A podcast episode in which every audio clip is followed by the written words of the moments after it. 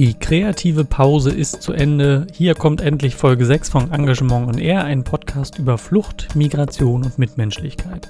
Mein Name ist Dennis Bichrusi und wir haben heute einiges zu besprechen.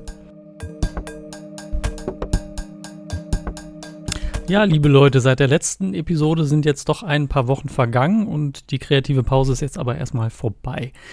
Bevor wir gleich in unser heutiges Thema starten, möchte ich gern auf ein ganz besonderes Ereignis hinweisen, das am 20. März dieses Jahres stattfand, nämlich das persische Neujahr. Unsere persisch sprechenden Mitmenschen sind in ein neues Jahrhundert gestartet, nämlich das 15. Jahrhundert oder das Jahr 1400.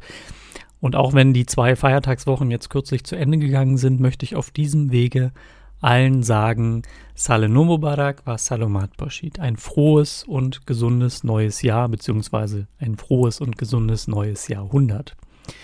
So, es folgt jetzt ein äh, brachialer Themenwechsel und die verzweifelte Überlegung, wie ich das hier am besten einleite, da eigentlich verschiedene Themen im Kern dieser Episode stehen.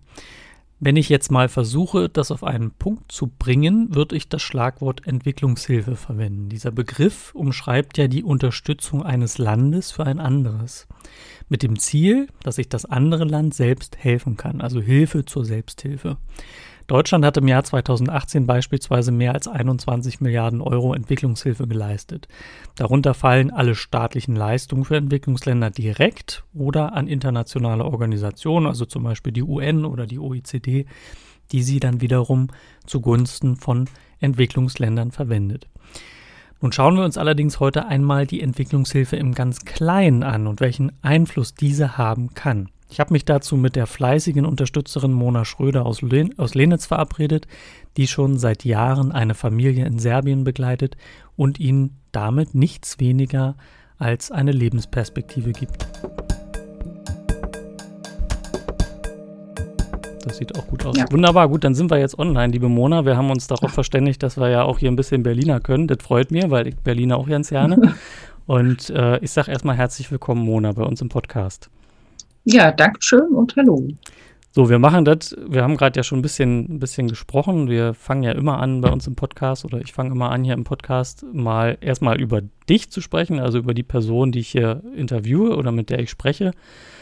Mona Schröder, das bist du und du bist, glaube ich, auch seit Anfangszeit Mitglied bei Willkommen in Oranienburg. Äh, ich weiß es nicht genau, aber du bist auf jeden Fall Mitglied bei Willkommen in Oranienburg und als solche bist du ehrenamtlich aktiv als Unterstützerin auch geflüchteter Menschen. So, das ist erstmal das, was ich weiß. Du kannst jetzt aber gerne nochmal richtig ausholen und, und äh, das ergänzen oder auch mal sagen, wie du dazu gekommen bist.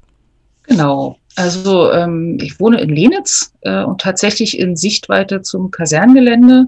Wir haben deshalb im Grunde damals, als es losging, dass diese Kaserne ähm, umgebaut wurde, eingerichtet wurde, äh, als klar war, es werden Geflüchtete kommen und nicht wenige, so von Anfang an verfolgt. Da gab es auch dann so eine Führung, die der Landkreis damals gemacht hat in den ersten Gebäuden. Da äh, waren wir auch dabei. Das ist wahrscheinlich schon und, ein paar Jährchen her, ne? 2014 ja, oder wann, wann ging das denn los? Ich glaube fast, dass diese Führung sogar 2013 war. Mhm. Ende 2013, ich weiß es aber nicht genau.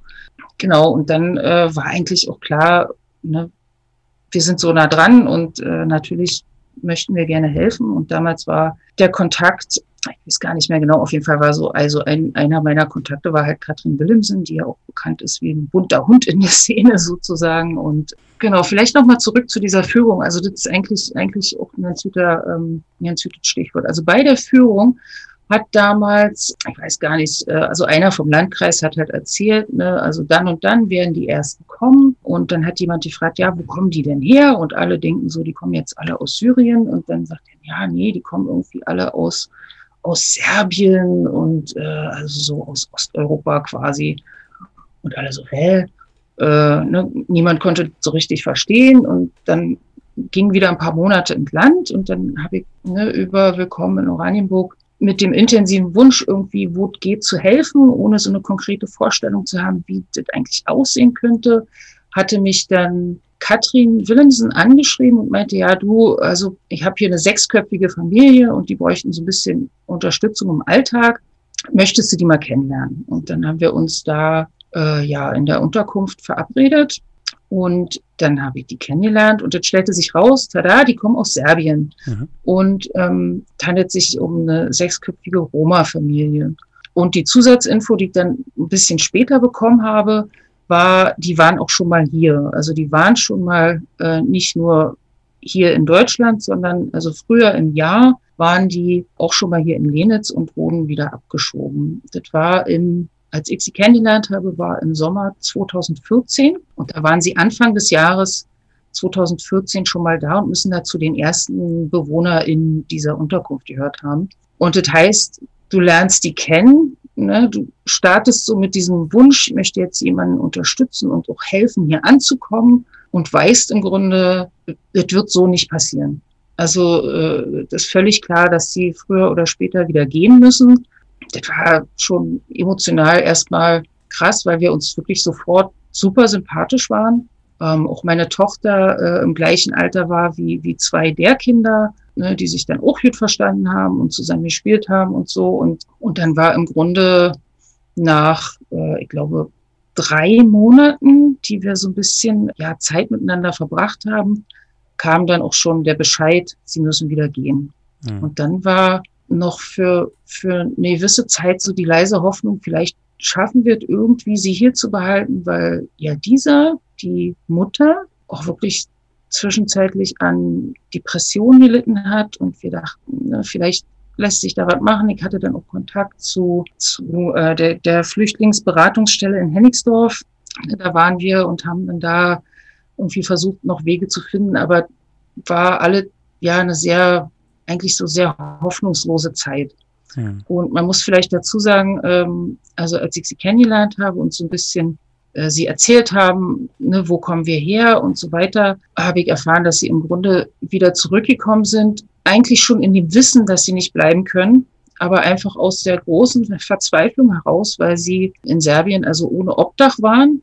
Das heißt, sie sind mit vier Kindern, eins davon auch wirklich noch sehr klein, aus der absoluten Notlage geflüchtet. Also meiner Meinung nach auch wirklich um Überleben, weil sie einfach nicht nur keine Perspektive da hatten, sondern auch wirklich kein Obdach und nichts. Dann waren sie hier und wir dachten, vielleicht schaffen wir halt irgendwie, dass sie doch hier bleiben dürfen. Aber in dem Moment, also gab da eine Phase, da habe ich noch mich an, an so Strohhalme geklammert und irgendwie dachte, wir kämpfen noch. Und da hatten die sich dann schon die Bustickets geholt. Mhm. Das war ganz schön krass. Also da, da haben sie gesagt, Mona, ne, lass gut sein, sozusagen, wir fahren zurück. Das war, glaube ich, so im Oktober 2014. Das, also ich kannte die halt also wirklich, wie gesagt, drei Monate oder so. Und das war eine immer. Intensive Zeit wahrscheinlich. Das war eine super intensive Zeit und vielleicht auch noch als, also, wie, wie muss man sich das vorstellen? Also wir haben uns unterhalten auf Englisch und eigentlich auch nur Yaldisa und ich, weil die, also sie war die einzige, die Englisch konnte und auch relativ gebrochen Englisch, aber so, dass man miteinander reden kann.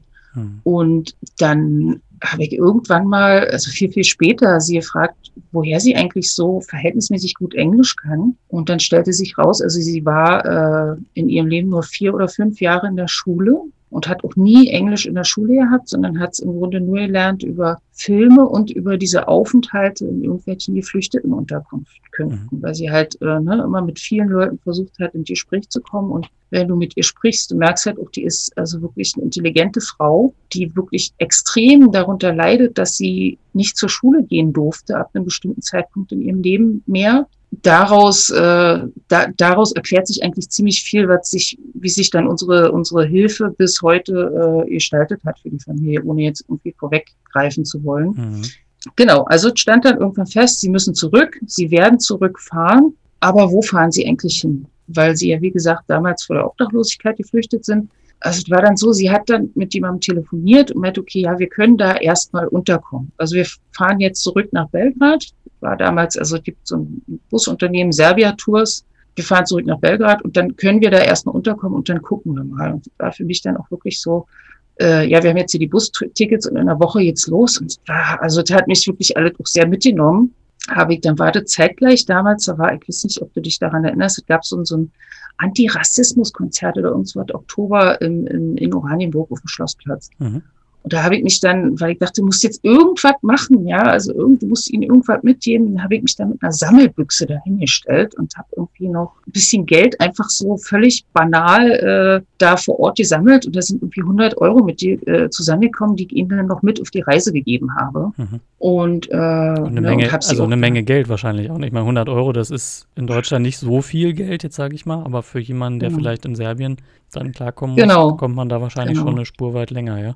Genau, und da war, also das war dann, hat sie dann auch ziemlich umgehauen, so, und als ich dann da mit dieser Büchse ankam und sagte, so, wir machen die jetzt auf, und genau, das waren dann die 100 Euro, die sie dann quasi mitnehmen konnten, äh, als sie darüber gefahren sind, und wir sind halt, ja, also beim Abschied quasi so verblieben, meldet euch auf jeden Fall, meldet euch, was ihr braucht, und wir überlegen hier mal, ja, und dann war eigentlich vielleicht, äh, um, um sozusagen diese, diese Initialzündung für diese dauerhafte Unterstützung vielleicht nochmal darauf kurz zurückzukommen. Also es war halt so, sie kam zurück, sie kam da erstmal unter und es war so, dass als, ach so, zwei der Kinder gingen hier zur Schule. Ne? Und war halt die gingen hier zur Schule und die gingen hier super erfolgreich zur Schule in den paar Wochen, die sie hier zur Schule gingen. Also es war wirklich für beide das erste Mal, dass sie in der Schule waren und die waren super glücklich damit und auch richtig, richtig gut in der Schule dafür, dass sie im Grunde ne, die Sprache nicht konnten und auch sonst nicht, noch nie in der Schule waren. Und ich habe gesagt, ja, dieser,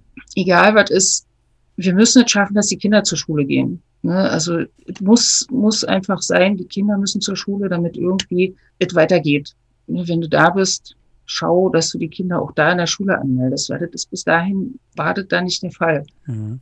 Und da gibt es ja Gründe für. Vielleicht, hm? genau, vielleicht können wir, bevor wir gleich nochmal nach vorne gucken, also wie es jetzt weitergegangen ist, ich habe noch einen Satz im Hinterkopf, den du am Anfang gesagt hast, nämlich du warst bei dieser Besichtigung dabei, der Gemeinschaftsunterkünfte oder der Sammelunterkünfte in Lenitz. Viele dachten wahrscheinlich, naja, die Menschen, die hierher kommen, die kommen aus, aus Syrien, aus dem Bürgerkriegsgebiet oder eben aus anderen Bereichen der Welt, wo Krieg herrscht.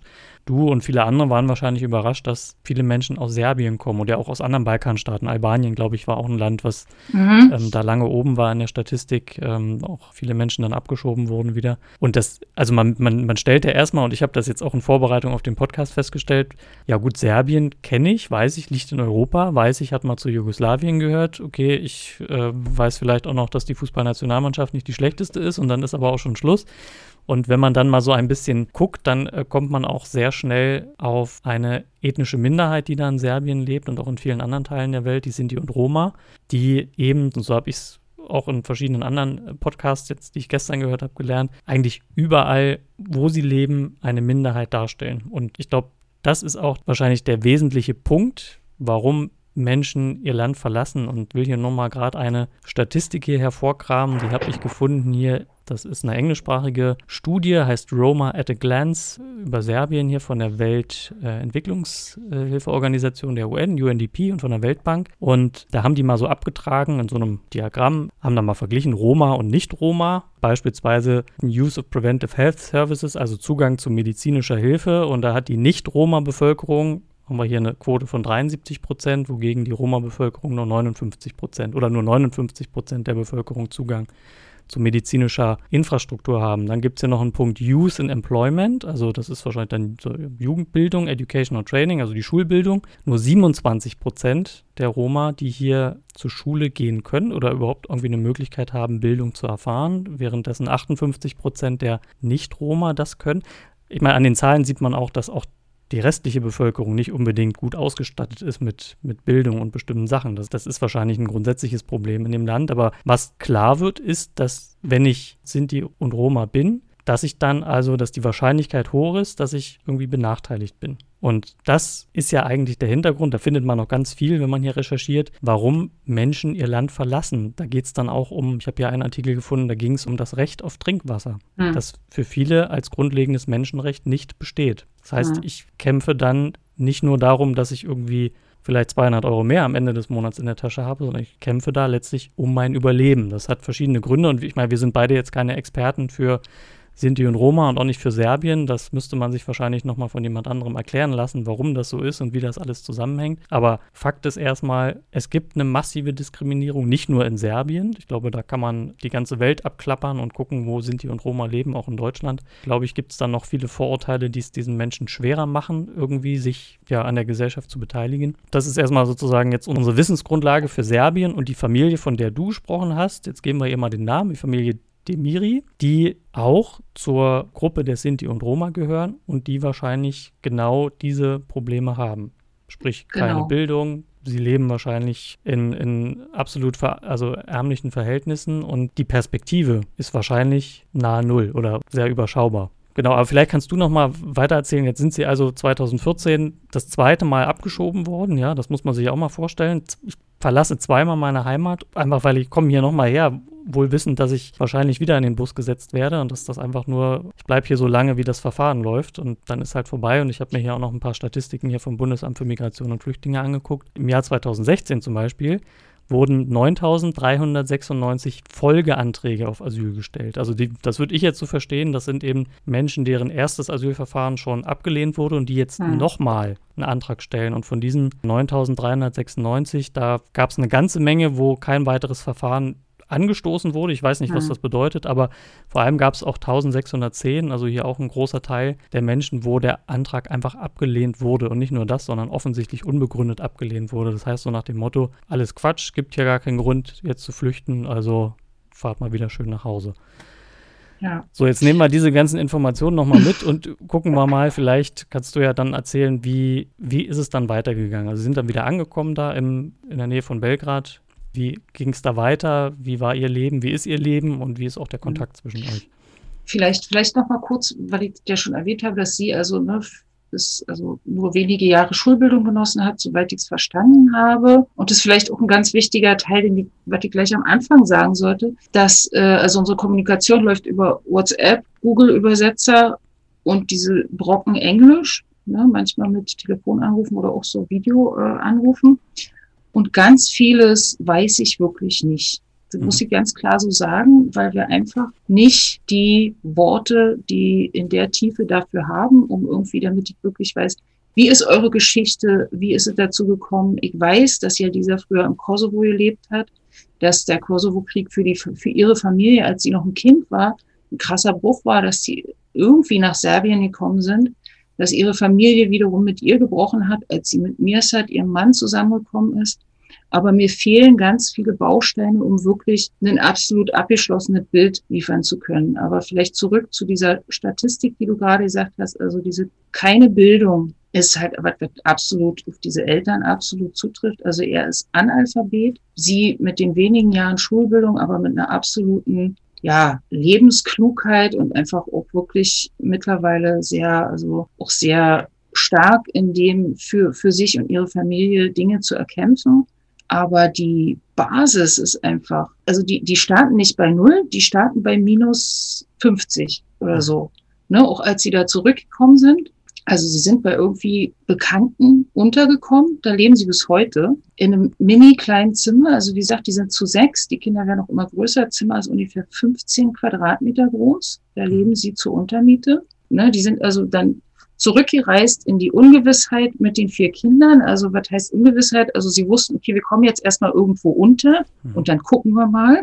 Ne, und und äh, weder äh, krankenversichert noch äh, Schule oder irgendwas geklärt. Natürlich nicht. Ne? War vorher nicht geklärt und als sie zurückgekommen sind auch nicht. Und wir haben dann, sie hat sich dann gemeldet, als sie zurück waren. Erstmal so, ne, ist alles in Ordnung und sie versucht, die Kinder auf jeden Fall in der Schule anzumelden. Und äh, das war für mich so ein absoluter Schlüssel, dass sie mir also per WhatsApp irgendwann geschrieben hat, okay, ich kann die Kinder in der Schule anmelden. Sie hatten dann zu dem Zeitpunkt auch tatsächlich Ausweisdokumente, was ja wirklich ganz essentiell ist. Sie kann die Kinder anmelden, aber die Kinder können nicht zur Schule gehen, solange sie die Schulbücher nicht haben. Und die Schulbücher haben bisschen über 100 Euro gekostet insgesamt. Und das war eigentlich für mich so ein, so ein Moment, wo ich dachte, okay, wo sollen sie das hernehmen? Ne? Also sie haben einfach nicht die Möglichkeit, jetzt diese, diese Bücher zu erwerben aus eigener Kraft. Und das ist eigentlich was, was man sich bewusst machen muss, dass einfach so für uns so ein lächerlicher Betrag eigentlich. Also an sich kein, kein großes Ding, aber das ist so, so ein Baustein und der fehlt, der ist einfach nicht da. Und damit fehlt der Zugang zu so vielen Sachen. Und das war für mich der Grund zu sagen, okay, wir machen das jetzt. Erstmal schicke ich jetzt dieses Geld für die Schulbücher sofort und dann überlegen wir uns mal, ob wir irgendwie so eine geringe, dauerhafte Unterstützung starten können, um, um irgendwie sie eben nicht bei minus 50 starten zu lassen, sondern zumindest bei 0 oder minus 10. Ja? Mhm. Und äh, es war dann so, ich habe dann das Geld, also per Western Union, das Geld die schickt für die Schulbücher und zwei Tage später schickt sie mir ein Foto von diesen Schulbüchern und sagt, so die Kinder können jetzt zur Schule gehen. Und das war halt einfach so ein Moment, also ich bin da wirklich in Tränen ausgebrochen. Ich habe diese WhatsApp-Bild gesehen mit diesen Schulbüchern und das war einfach so ein Moment, wo ich dachte, okay, ja, ja, macht Sinn und es hilft und wir machen das jetzt. Und da hatte ich dann damals äh, über, ich glaube sogar über den Willkommen in Oranienburg-Verteiler einfach kurz mal die Story aufgeschrieben, soweit ich sie wusste und meinte, ne, wer möchte, kann mir im Monat einen geringen Betrag, sonst wie gering überweisen und ich schicke dieses Geld einmal im Monat darüber, damit die irgendwas haben. Und das sozusagen war so der Start des Ganzen. Und sie hat dann auch dort also Unterstützung beantragt. Jetzt gibt's da in irgendeiner Form sicherlich offenbar auch ein Sozialsystem, aber jetzt sind die kriegen für die ganze Familie umgerechnet irgendwie so 50 bis 70 Euro im Monat. Und es ist nicht so, dass in Serbien alles jetzt so unfassbar viel billiger wäre als bei uns. Also zeigt ja schon dieses Beispiel mit den Schulbüchern. Ne? Also das war wirklich äh, so eine Schulgrundausstattung. Das war halt einfach nicht zu stemmen und auch nicht so viel weniger als hier. Also da ist diese 50 bis 70 Euro sind natürlich für den Lebensunterhalt äh, nicht, nicht zu machen. Und ja. war dieser, dieser Ort, wo sie untergekommen sind, da stand halt fest, also kostet sie 100 Euro im Monat und diese 100 Euro im Monat brauchen sie irgendwo, sonst landen sie wieder auf der Straße und dann ist alles wieder vorbei. Ja. Und das war eigentlich dann unser Ziel, dass wir sagten, okay, wir wollen irgendwie diese 100 Euro im Monat zusammenkriegen, die wir ihnen einfach schicken können, damit die da erstmal diese Dach über dem Kopf haben. Genau daraus ist es so erwachsen, diese, diese Unterstützung oder so eine dauerhafte Unterstützung für die Familie. Also da haben sich dann einige Leute zusammengefunden, die halt, ja, mir da vertrauen und die halt gewährleisten, dass wir da im Monat mittlerweile auch einen größeren Betrag als die 100 Euro, also das sind jetzt gerade an zusammengesammeltem Geld pro Monat so 200 ein bisschen und wir rundet dann so 300 auf, schicken das monatlich hin. Das heißt, für und die Familie ist dann eine Wohnung, wo sie bleiben können. Sie haben, der Schulbesuch ist gesichert und was noch übrig bleibt, ist dann wahrscheinlich so für den weiteren Lebensunterhalt. Ja, also es reicht reicht natürlich nicht. Ne? Also das ist jetzt wirklich einfach sicherzustellen, sie können erstmal da, also sie können da wohnen. Vielleicht kommen wir auch später noch dazu. Also da ändert sich jetzt gerade äh, auch wirklich was, was toll ist. Die Kinder können zur Schule gehen und es ist auch so, dass, also Mirsad geht auch arbeiten, aber das ist äh, genau das, wenn man so ein bisschen über Roma liest, trifft halt auch auf ihn zu. Also das heißt, er ist so eine Art, also wirklich, was man, glaube ich, früher als Tagelöhner Tätigkeiten bezeichnet hat. Also ne, er, er geht morgens irgendwo hin, und kommt abends dreckig und verschwitzt zurück und hat 10 Euro verdient. Also so. Viel mehr geht auch nicht. Also mit der dieser, wenn ich mit ihr gesprochen habe, war so, ne, sagt sie, der einzige Job, den sie machen könnte, wäre sich zu prostituieren. Und mhm. das ist das Einzige, was, was funktionieren würde. Also das ist wirklich nicht so, dass sie nicht wollen. Geht einfach nicht, weil dieser Zugang nicht da ist. Ne? Weil sie keinen kein Zugang haben zu äh, zu Jobs. Also sie meinte, sie würde putzen, sie würde alles machen, aber sie hat keine Chance, da ranzukommen. Und ähm, das heißt, wenn sie, wenn sie sich jetzt irgendwo da bewerben würde, dann wird sie einfach weggeschickt, einfach weil sie zu der Gruppe gehört, zu der sie gehört? So, so verstehe ich sie. Also, dass sie auf jeden Fall mehrfach versucht hat, irgendwo äh, zumindest als Reinigungskraft anzufangen, aber dass sie nicht, ja, also sie hat auch dunklere Hautfarbe. Ne? Dass sie auf jeden so Fall diese Chance nicht hat. Ich denke hm. schon, ja.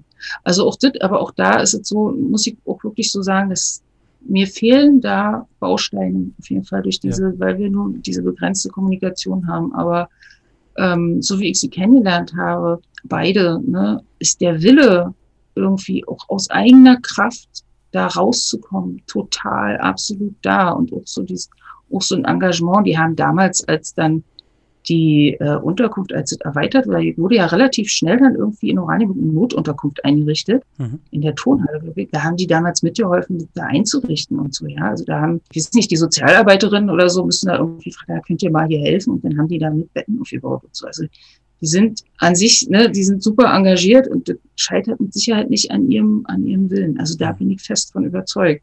Aber wie gesagt, eher Analphabet, sie im Grunde auch ne, kein Schulabschluss, nichts das ist ja auch, wenn nicht das ist, also wenn es nicht die Hautfarbe ist oder die, ne, diese Zugehörigkeit zu der Gruppe, dann ist es die, die, der nicht vorhandene Schulabschluss und dann ist es am Ende vielleicht auch das Aussehen. Man ist ja ärmlich gekleidet und na, das sind ja alles so einfach, ja, Mauern, die, die du dann in dem Moment wahrscheinlich nicht durchbrechen kannst. So, wo waren wir jetzt? Mir würde jetzt dein Facebook-Post einfallen. Du hattest ja, ähm, da hattest du auch noch mal ein bisschen die Geschichte aufgeschrieben. Du hast gesagt, Priorität 1 ist ja Überleben sichern, Priorität 2 ist den Kindern dauerhaft den Schulbesuch zu ermöglichen. Und dann hast du gesagt, dass für die Verbindung nach Serbien essentiell das Smartphone ist. Ja, und dass das mittlerweile keine Fotos mehr gemacht hat und nur jetzt noch eine Frage der Zeit, bis ähm, da keine Nachrichten mehr per WhatsApp kommen. Dass also ne, die, die Uhr tickt sozusagen, weil die Technik bald nicht mehr da ist. Und du hattest dann, glaube ich, zu deinem Geburtstag im, im Januar, da nochmal Glückwünsche nachträglich. Äh, Dankeschön.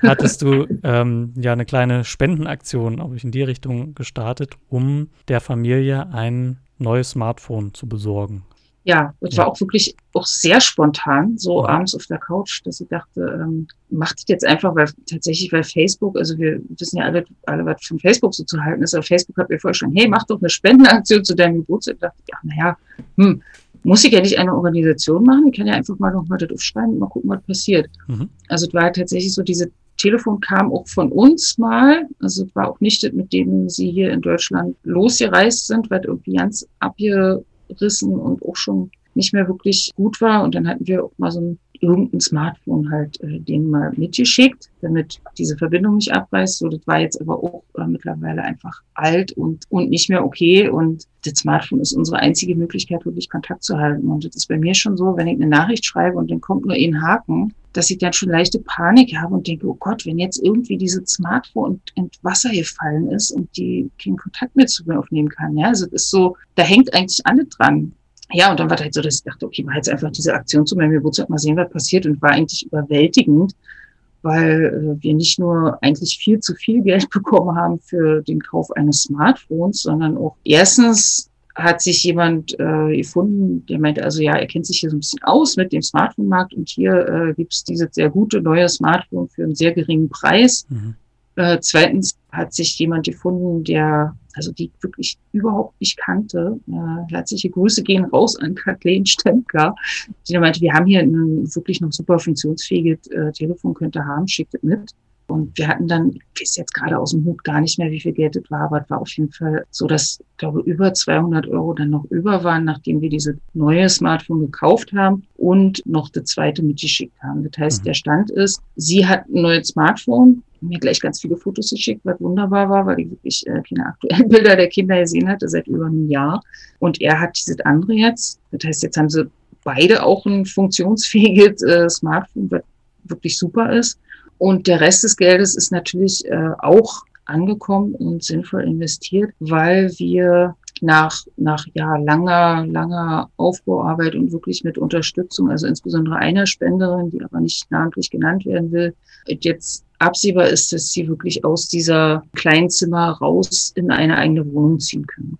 Also wo man auch klar sagen muss, wäre ohne die Unterstützung des SpenderInnenkreises nicht möglich und auch äh, schon gar nicht ohne die Unterstützung einer einzelnen Spenderin, die einfach sagt, okay, ich habe hier Geld aus einem, ich glaube auch aus einem Immobilienverkauf und ich finde das super, was ihr macht und äh, ich sehe, dass die Hilfe konkret ankommt und wir haben hier vier Kinder, die denen wir vielleicht einfach ein anderes Leben ermöglichen können als die Elterngeneration und nehmt es und macht was draus und das heißt, wir, wir sind jetzt auf dem Weg dahin, dass sie hoffentlich bald in, in eine eigene Wohnung ziehen können. Und da reden wir nicht von einer Wohnung, die wir hier für eine sechsköpfige Familie für angemessen halten würden, sondern wir reden von anderthalb Zimmern, aber einer eigenen Küche und einem eigenen Bad einfach. Ne?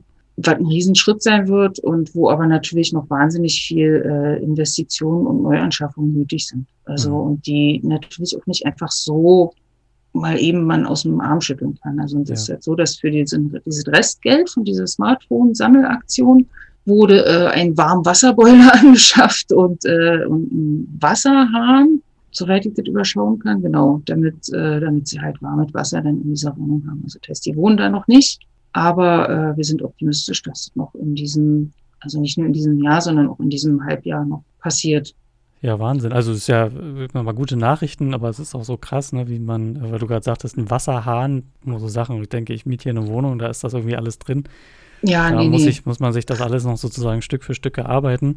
Insofern ist das wirklich schön, dass sich das so in die Richtung entwickelt, auch wenn wir natürlich da immer noch von einem Niveau reden. Also sind eher bei der Null oder vielleicht noch im leicht negativen Bereich, als jetzt zu sagen, man ist da jetzt schon völlig gleichberechtigt mit dem Rest der Gesellschaft und kann irgendwie aus eigener Kraft Ja. auch den Weg gehen. Aber ich glaube, allein, dass die Kinder zur Schule gehen, verbessert ja schon deutlich einiges ne, gegenüber dann der Elterngeneration und das ist natürlich schon Gold Absolut. wert.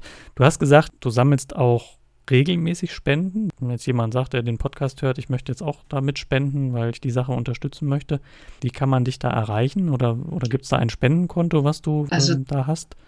ist alles sehr, muss ich so sagen, sehr unprofessionell. Ne? Also ich sammle das tatsächlich über mein Konto und schicke das mit Western Union dann weiter. Also wer Kontakt zu mir aufnehmen möchte, also ich weiß nicht, ob das vielleicht entweder über dich geht oder ne, Zweifel findet man mich bei Facebook. Mona Schröder in Oranienburg gibt es nicht so viele. Ne, immer gerne und das ist jetzt auch äh, aktuell mit der Wohnung. Also wir vielleicht ne, habe ich auch noch nicht erzählt, gibt doch echt viel zu erzählen eigentlich. Also wir schicken auch immer mal Pakete rüber mit so Kleidung und äh, ja, dann auch immer Kaffee und Cappuccino und so ein bisschen Süßigkeiten und werden jetzt sicherlich auch mal das eine oder andere Paket schicken mit so Sachen wie Küchenutensilien und so einfach, was man so braucht als Grundausstattung für eine Mhm. Wohnung. Und das heißt, wenn jemand da auch solche Dinge hat, ich würde jetzt wahrscheinlich nicht, nicht unbedingt die Geschirr schicken, weil das ist mir zu riskant. Ich Besteck oder eine Kaffeemaschine oder und so was. Also kann ich mir durchaus vorstellen, würden wir auch gerne nehmen. Also das heißt, es muss auch gar nicht immer Geld sein. Äh, und es muss auch gar nicht immer diese regelmäßige sein. Also, wie gesagt, diese, diese Telefonaktion hat mir eigentlich gezeigt, dass, dass die Leute das, glaube ich, einfach gut finden, wenn sie, wenn sie wirklich konkrete Menschen haben, Hm. gut ankommt. Und ich kann nur sagen, das ist einfach wirklich vier Kinder und ich fokussiere dabei sehr auf die Kinder, weil für die Eltern, auch das Ziel der Eltern ist es jetzt eigentlich, die Kinder ja voranzubringen, weil sie selber, es ist für viele Sachen einfach zu spät. Also es ist zu spät, diesen Schulabschluss nachzuholen und ne, auch wirklich noch richtig Fuß zu fassen. Also er, er arbeitet, aber er arbeitet nicht, sicherlich nicht sozialversicherungspflichtig beschäftigt, sondern er arbeitet irgendwie. Und daran wird sich vermutlich nichts ändern. Aber für die Kinder ist es so, dass wir wirklich, wirklich schon extrem was geändert haben und auch wirklich für die Zukunft was ändern können. Vielleicht, also muss ich dazu sagen, der, der Sohn, das ist der zweite, zweitälteste Kind, bekommt eigentlich in jedem Schuljahr eine Urkunde dafür, dass er irgendwie der Beste des Jahrgangs ist. Also das, der ist herausragend clever und hat im Grunde fast nur, lustigerweise fast nur Fünfen auf dem Zeugnis, weil das umgedreht, Ja, okay. umgedreht äh, nicht so wie bei uns. Der ist super, also ne, hochintelligent, offenbar hochbegabt. Und das finde ich, was ich so, so wichtig und so, so spannend finde, eigentlich ist diese, ich habe das Gefühl, mit bestimmten Sachen, du, du, du schaltest bestimmte, bestimmte Dinge, schalten die sich frei, ja, also um Zugang zu dieser Gesellschaft zu bekommen in Serbien. Ne, du bist erstmal als, als Rom sozusagen, bist du schon außen vor, einfach dadurch, dass du diese Sachen, was du vorhin offiziert hast, ne, du hast, du kommst nicht rein, wie diese Beispiel mit der Schule. Du kommst nicht in die Schule, nicht weil du nicht ein Anrecht hättest, in die Schule zu gehen, sondern weil die Schulbücher nicht bezahlen kannst. Mhm. Ja, und äh, du, du, du kriegst den Job, weil du den äh, nicht, weil du keinen Schulabschluss hast. Du kriegst also keinen Job, um die Schulbücher zu bezahlen, weil, weil dir der Schulabschluss fehlt. Und deine Kinder werden aber auch keinen Schulabschluss bekommen, weil das Geld fehlt, um die Schulbücher zu bekommen. Völlig Banane. Bedingt sich auch, ne? so eine. Abwehr, Abwärtsspirale auch, ja. Und dann, und dann kommt, kommt so, also kommen so wir als Faktor von außen und, und geben da einen, einen ganz kleinen Anstoß in Form von wirklich eigentlich geringen Geldbetrag. Mhm. Und es ändert sich ganz, ganz viel. Also es ist einfach so, dadurch, dass die Kinder gehen regelmäßig zur Schule, mittlerweile alle vier. Die haben in, in ihren Lehrerinnen super tolle Fürsprecherinnen, die sich halt wirklich auch kümmern und denen das auch wichtig ist und die diese Kinder einfach toll finden und sich auch für die stark machen und die halt auch ne, sich mit der Mutter austauschen und es ist einfach, in dem Moment haben die schon wieder ganz anderen Zugang in diese Gesellschaft, also die ganze Familie. Einfach weil die Kinder zur Schule gehen können. Vielleicht, also da, dazu noch eine Episode. Also ich habe irgendwie, war, ich war schon zweimal da, also habe die besucht, um Mhm. mir das ja eigentlich mal anzugucken und war dann, äh, wir waren dann gemeinsam in Belgrad und dann hatte ich, äh, habe ich mich dann spontan mal weggestohlen und in den Buchladen verdrückt und habe einfach mit Beratung der Buchhändlerin da vier Bücher, Kinderbücher für die Kinder gekauft. Hab die dann, als wir wieder zurück waren, die dann so ausgepackt und sagt so, hier, ich ich noch was gekauft und also man kann sich das nicht vorstellen, wie, wie sich diese Kinder über diese Bücher gefreut haben. Sie waren fassungslos und, und, und einfach, ne, haben mich abgeküsst. Also es war unglaublich. Und da war eigentlich, ich dachte, okay, also müssen wir irgendwie auch verstetigen. Und äh, dann habe ich über diese Tüte, die ich noch vom, von der Buchhandlung mitgenommen hatte, nach Hause wieder, habe ich dann über Facebook die Buchhandlung gefunden und habe dann da Kontakt aufgenommen und jetzt schicken wir so über diese Buchhandlung immer zu Weihnachten ein paar Bücher.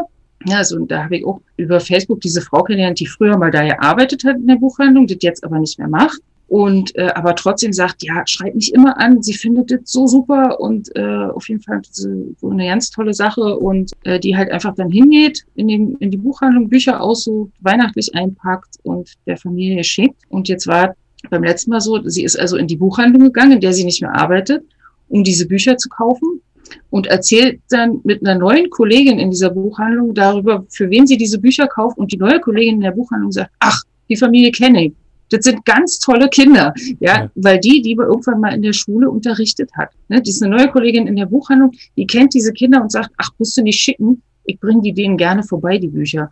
Ne? Und da reden wir von, von serbischen Frauen, ja, und da sieht man, dass dieser, dieser, allein dieser Schulbesuch so viel, ja, freischaltet. Dadurch, dass die Kinder in der Schule sind, gelingt ein Stück weit einfach einen, Zugang in diese Gesellschaft. Und jetzt ist ja das, was, ja, was vielen einfach verwehrt bleibt, weil sie eben nicht, so wie unsere Familie in Anführungsstrichen, irgendjemand hat, der diesen, so, so einen kleinen Impuls von außen gibt. Und das ist halt dieses, was, ja, was also für, ja, da fehlt mir, fehlt mir jetzt, fehlt mir jetzt der Faden, aber äh, das verstehst du, was ich meine. Ja, also es ist, ich, ich, ich staune, es ist so eine tolle Geschichte, ne? weil, weil ähm, ich glaube ja auch für dich als Unterstützerin, wir wissen ja auch, dass im Ehrenamt die Dinge nicht immer gut laufen und es auch immer wieder Begebenheiten gibt, wo man sehr viel Zeit und auch Geld in die Hand nimmt, aber am Ende nichts so richtig rauskommt aus den verschiedensten Gründen. Und das ist einfach so schön zu hören, dass du hier mit verschiedenen anderen Personen das geschafft hast, für diese Familie auch eine Perspektive zu schaffen. Ne? Also da kann man eigentlich nur, nur gratulieren und, und, und, und dich und euch beglückwünschen, dass das so toll gelaufen ist. Das ist einfach eine tolle Geschichte.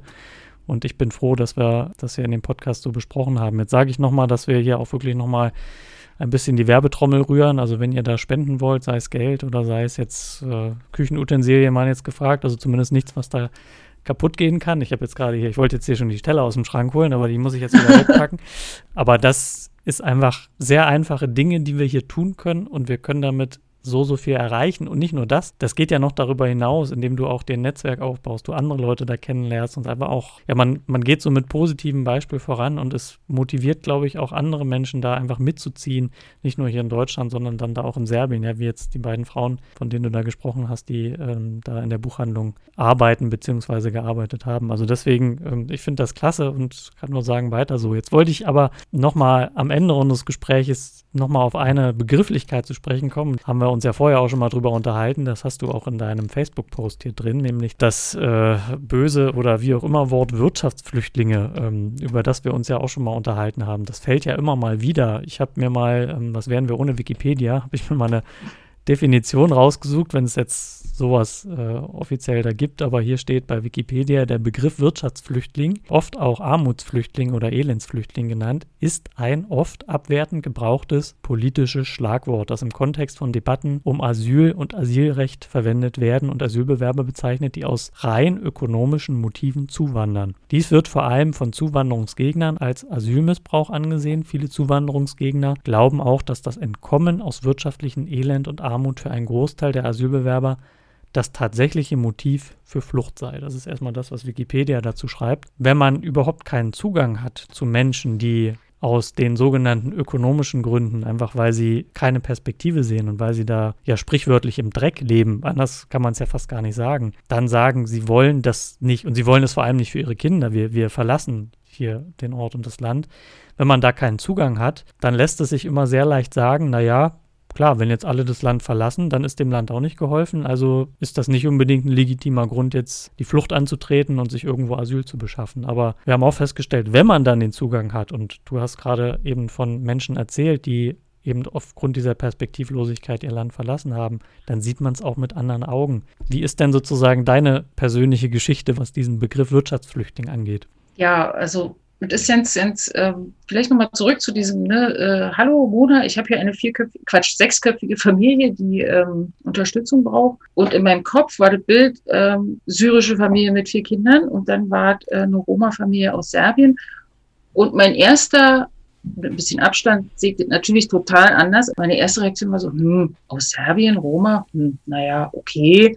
Und natürlich hatte ich auch sofort diese wir sind ja so, wir schon, wir unterscheiden Menschen und dann habe ich schon so diese unterschwellig, vielleicht auch ja nicht bewusst, aber so, sind es überhaupt richtige Flüchtlinge? Ja, also so als, wenn man sich damit noch nie befasst hat, äh, finde ich auch, ist es halt auch legitim vielleicht zu sagen oder, oder zumindest, also da keine klare Position zu, zu haben oder einfach eine Position zu haben, zu sagen, ja, okay, irgendwo muss man ja die Grenze ziehen und, ne, jemand, der aus ökonomischen Gründen flüchtet, naja, der hat dann halt kein Recht auf Asyl. Aber man muss sicherlich Dinge in Gesetze gießen und in Regelungen gießen. Aber wenn du Leute persönlich kennenlernst, wenn du Leute triffst, du kannst überhaupt nicht mehr trennscharf sagen, okay, diese Person hat quasi ein Recht, ihr Land zu verlassen und diese Person nicht. Also ich finde, das geht überhaupt nicht. Wer sein Land verlässt, wer seine Heimat verlässt, muss immer einen großen Leidensdruck haben. Daran besteht kein Zweifel. Ich finde, äh, diese Wirtschaftsflüchtling ist einfach ein Begriff, das ist ja auch wirklich, war ja auch so eine, schon so eine Art Kampfbegriff zwischenzeitlich. Und also der ist für mich einfach mittlerweile absolut hohl, weil er kein, für mich, er hat keine Relevanz. Weil ob ich sterbe, weil ich politisch verfolgt bin und ne, um mein Leben fürchten muss, weil mich jemand droht, auf der Straße zu erschießen, ist natürlich augenscheinlich natürlich viel, viel krasser und schlimmer. Aber wenn ich sterbe, weil ich keinen Zugang habe zu Wasser, zu, zu Nahrung und zu einem Dach über dem Kopf, um mich zu schützen, am Ende sterbe ich auch. Und ja. am Ende ist auch das ein Grund, irgendwie zu versuchen, da rauszukommen. Insofern, wie gesagt, dieser Begriff ist für mich eigentlich wohl. Und auf der anderen Seite habe ich den in diesem Facebook-Post eigentlich bewusst verwendet, einfach um so Bewusstsein dafür zu schaffen, okay, das, was wir als Wirtschaftsflüchtlinge bezeichnen, und oft auch bezeichnen und gleichzeitig, ne, wir sagen Wirtschaftsflüchtling und delegitimieren da damit äh, eigentlich diesen Begriff Flüchtling, also ne, und, oder diese Flucht, dass es halt eben, dass dahinter Menschen stehen, dass halt ein Wirtschaftsflüchtling oder was wir als Wirtschaftsflüchtling bezeichnen, genauso einen Grund hat, ja, nicht nur ein besseres Leben zu suchen, sondern eigentlich einfach nur sein Überleben zu sichern. Ja, also insofern ja, ich finde diesen Begriff nützlich, um darauf aufmerksam zu machen, dass es eben nicht keine trennscharfe Unterscheidung gibt und da gibt es auch, genau. auch hier einen, also bei Wikipedia wird ja auch nochmal, da gibt es die Überschrift objektivierbarer Gehalt des Begriffs. So, das klingt jetzt noch ein bisschen lebensfremd hier, aber da wird ja ein Soziologe erwähnt, Manfred Wölke, der sich mit Umweltflüchtlingen beschäftigt hat. Ich glaube, Umweltflucht, das wird sicherlich perspektivisch im Zuge von Klimawandel und Co. auch noch ja. ein ganz wichtiger Fluchtgrund wahrscheinlich werden, leider. Aber der hat sich beschäftigt mit Fluchtmotiven und hat eben festgestellt, dass es unterschiedliche ökologische, ökonomische und auch politische Gesichtspunkte gleichzeitig gibt. Also ich kann gar nicht immer dahergehen und sagen, naja, der kommt jetzt nur hier äh, aus ökonomischen Gründen und die kommt jetzt aber hier, weil sie politisch genau. erfolgt ist, sondern auch bei den Sinti und Roma ist es ja auch eine politische Verfolgung, ist vielleicht jetzt zu, zu stark ausgedrückt, aber es ist auf jeden Fall eine politische Problematik dahinter, weil einfach eine genau. Minderheit diskriminiert wird auf eine Art und Weise, dass sie es nicht schaffen, aus eigener Kraft, mit noch so viel Anstrengung und Motivation irgendwie auf den grünen Zweig zu kommen. Und genau. äh, deswegen bin ich da völlig deiner Meinung und finde auch, man sollte. Und meine ich, man kann es halt nicht, ne, genau, man kann es halt überhaupt nicht trennscharf abgrenzen. Du bist jetzt Wirtschaftsflüchtling und du nicht. Also genau, du musst gehen und du darfst bleiben, ja. Ja. Genau. Und deswegen ist es ja auch gut, dass das, ähm, ich meine, so funktioniert ja dann auch im Wesentlichen unser System von Asyl, dass es am Ende des Tages immer noch eine Einzelfallprüfung gibt. Aber nichtsdestotrotz, das sehen wir ja dann auch den, an den Zahlen, die Menschen aus Serbien, aus Albanien, wo es sicherlich auch eine ähnliche Gemengelage so geben wird, die wurden eigentlich fast alle wieder zurückgeschickt. Also ich ja. kenne persönlich niemanden Serbien, der oder die hier bleiben konnte. Und insofern ja. ist das ja auch irgendwo ein Bekenntnis eines Landes, wie solche Entscheidungen getroffen werden, zu dieser Gemengelage. Ne? Aber es ist ja. insofern wichtig, da nochmal drauf aufmerksam zu machen. Und insofern war es toll, Mona, dass, dass wir hier heute sprechen konnten und über diese Familie sprechen konnten. Ich finde das toll, dass du da so dran bleibst nach vielen, vielen Jahren und dass ihr da trotz dieser Rückschläge am Anfang, ne, also die Familie zweimal hergekommen, zweimal abgeschoben, dein Handy fast kaputt, man weiß nicht, ob die Kommunikation noch lange aufhält und jetzt, sag mal, nimmt das irgendwie Fahrt auf und wir können alle nur hoffen, dass die Kinder weiterhin zur Schule gehen können und sie aus genau. eigener Kraft vielleicht das auch schaffen, dort in ihrer Heimat. Und ich gehe mal davon aus, jeder möchte in seiner Heimat bleiben, wenn er es kann, ja, dann äh,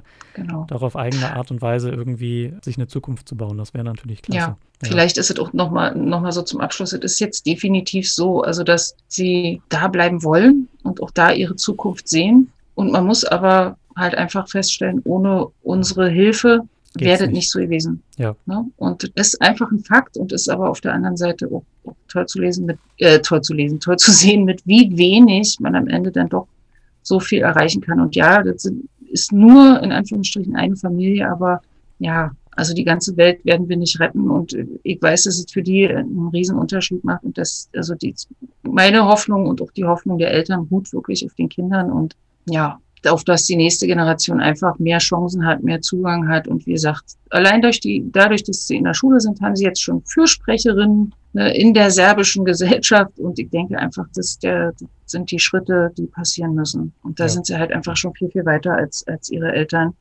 bin gespannt, wie es weitergeht. Ich bin mir sehr sicher, dass wir lange, lange, lange diesen Kontakt halten werden. Und mal schauen. Ja. Danke, danke, dass ich das hier erzählen durfte. Ja, wir, also ich habe zu danken. Ich fand das super spannend und äh, ich glaube, du hast ja ein, ein perfektes Schlusswort jetzt geliefert. Ich bin gespannt, wie es weitergeht. Da können wir auch gerne immer mal wieder im Podcast hier informieren, dass wir so die Menschen da auf einen aktuellen Stand halten. Dann erstmal dir vielen Dank, Mona, dass du hier dabei warst und ja, wir haben es geschafft.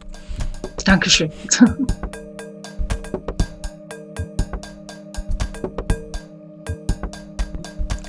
Vorbereitung auf diesen Podcast habe ich persönlich eine ganze Menge gelernt über die Situation der Sinti und Roma, sowohl in Serbien, aber auch in Deutschland. Vor allem aber ist mir aufgefallen, dass sehr viel einfach nicht bekannt ist über diese Gruppe von Menschen, die in allen Teilen der Welt als Minderheit lebt. An dieser Stelle möchte ich gerne ein wenig Abhilfe schaffen und euch einen Text vorlesen, den ihr genau so abgedruckt auf der Seite des Landesverbandes Deutscher Sinti und Roma Berlin-Brandenburg findet. Da heißt es, Bundesweit wird die Zahl der Sinti und Roma mit deutscher Staatsangehörigkeit auf etwa 80.000 bis 120.000 geschätzt. Als deutsche Sinti bezeichnet sich eine Minderheit, die seit über 600 Jahren in Deutschland lebt. Ihre Vorfahren verließen, wie die der Roma, vor etwa 1000 Jahren ihre Ursprungsheimat, die der Sprachforschung zufolge im heutigen Nordwestindien und Pakistan liegt. Die deutschen Roma kamen in der zweiten Hälfte des 19. Jahrhunderts nach der Abschaffung der Leibeigenschaft in Moldawien und in der Walachei sowie im Zuge des Ersten und Zweiten Weltkrieges nach Deutschland. Roma, die in den 1960er Jahren als Gastarbeiter nach Deutschland kamen, besitzen größtenteils die deutsche Staatsbürgerschaft. Darüber hinaus kamen viele Asylsuchende und Bürgerkriegsflüchtlinge seit den 1980er Jahren aus Jugoslawien und seinen Nachfolgestaaten nach Deutschland.